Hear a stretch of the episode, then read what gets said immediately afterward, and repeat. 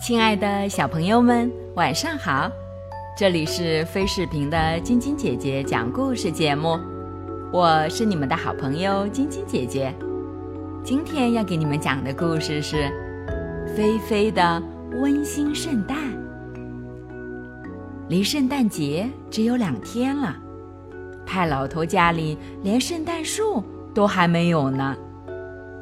天太冷了，一出门鼻子就像要被冻掉了似的。今天开始暖和了一点点，派老头决定要赶紧出门。今天可是最后一天能够采购圣诞用品的日子，还要去森林里砍一棵圣诞树。小猫菲菲早就把安装圣诞树的花盆找出来了。派老头，快一点啊！我们去砍圣诞树。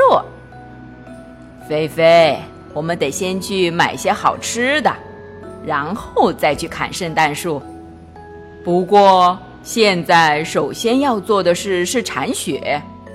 看，几天不出门，我们都要被雪给埋起来了。派老头在院子里铲出了几条通道。一条是去鸡窝的，一条是去木匠房的，还有去厕所和去柴房的。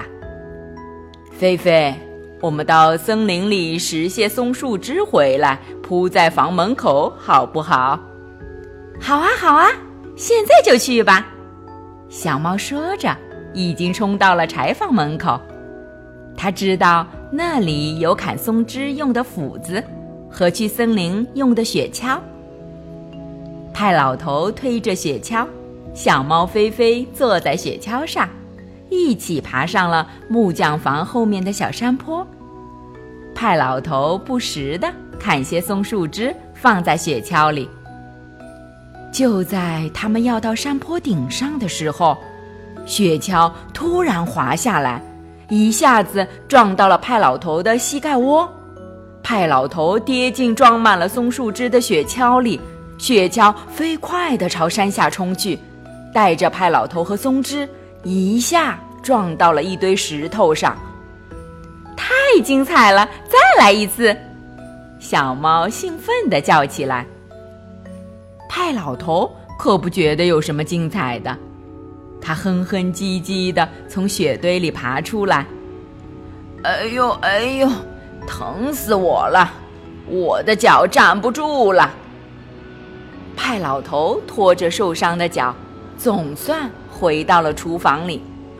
他一下子坐到椅子上，仔细检查起受伤的脚，叹了口气：“啊，偏偏这时候受伤，怎么办啊？我们还有那么多事要做呢。”买吃的，砍圣诞树，收拾家，刷地板。刷地板，这个我行！小猫兴奋地叫起来。话音还没落，菲菲已经把刷子和水桶取出来了。等等，你得先把地上收拾干净。可派老头还没来得及把自己的脚抬到椅子上。菲菲已经把水哗的倒在了地上。小猫跳上刷子，开始在地板上表演起精彩的木刷冲浪。菲菲灵活地转着身子，做着超级大回环的惊险动作。厨房地板上积满了水，随着菲菲的前冲后撞，翻起小的浪花。不到五分钟。菲菲就胜利完成了刷地板的任务。哎呀，累死了！我的活干完了。菲菲气喘吁吁地跳到沙发上。不不，小猫，你得自己把地上的水擦干净。我这伤脚可帮不了你的忙。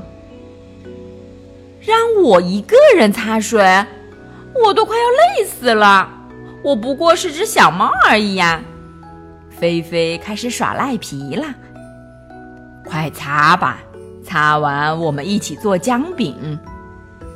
上星期，派老头和菲菲做过一次姜饼，他们还留了一半面团。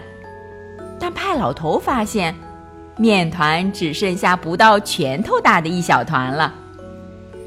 真奇怪，面团还会变小啊！派老头说：“可不是吗？面团这玩意儿会自己消失的。”菲菲说：“是不是有什么猫咪把面团给偷吃了啊？”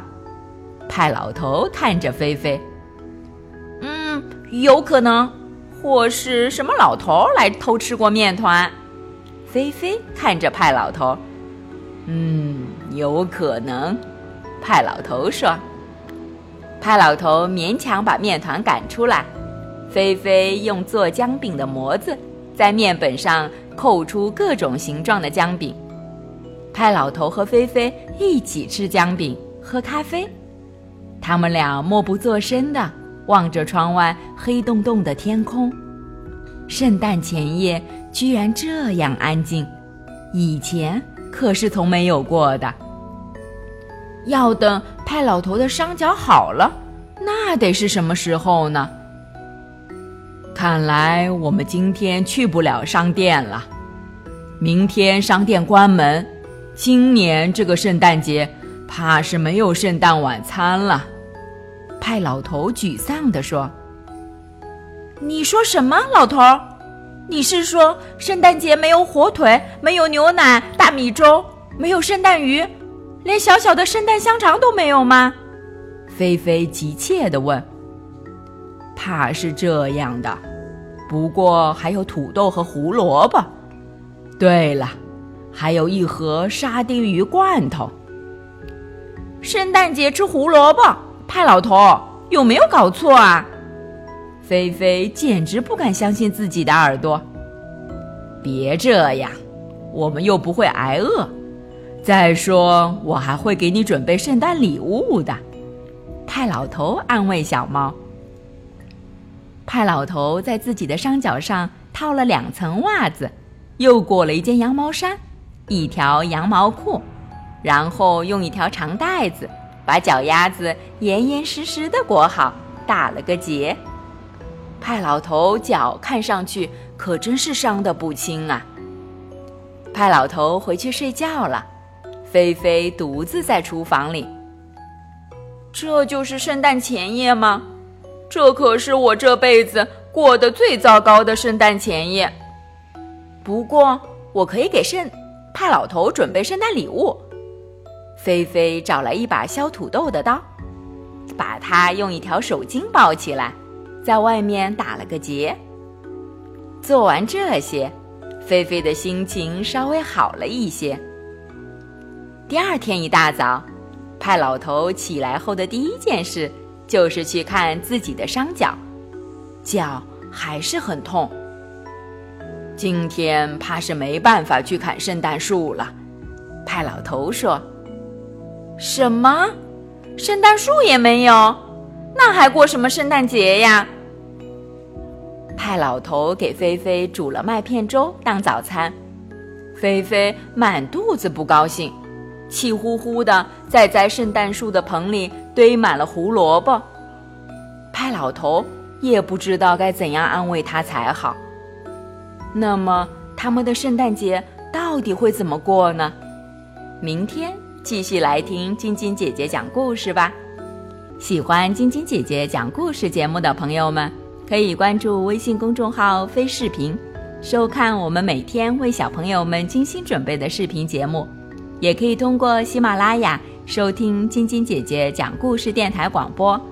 宝贝们的家长可以将小朋友的生日、姓名和所在城市等信息，通过非视频微信公众号发送给我们，我们会在宝贝生日当天送上我们的生日祝福哦。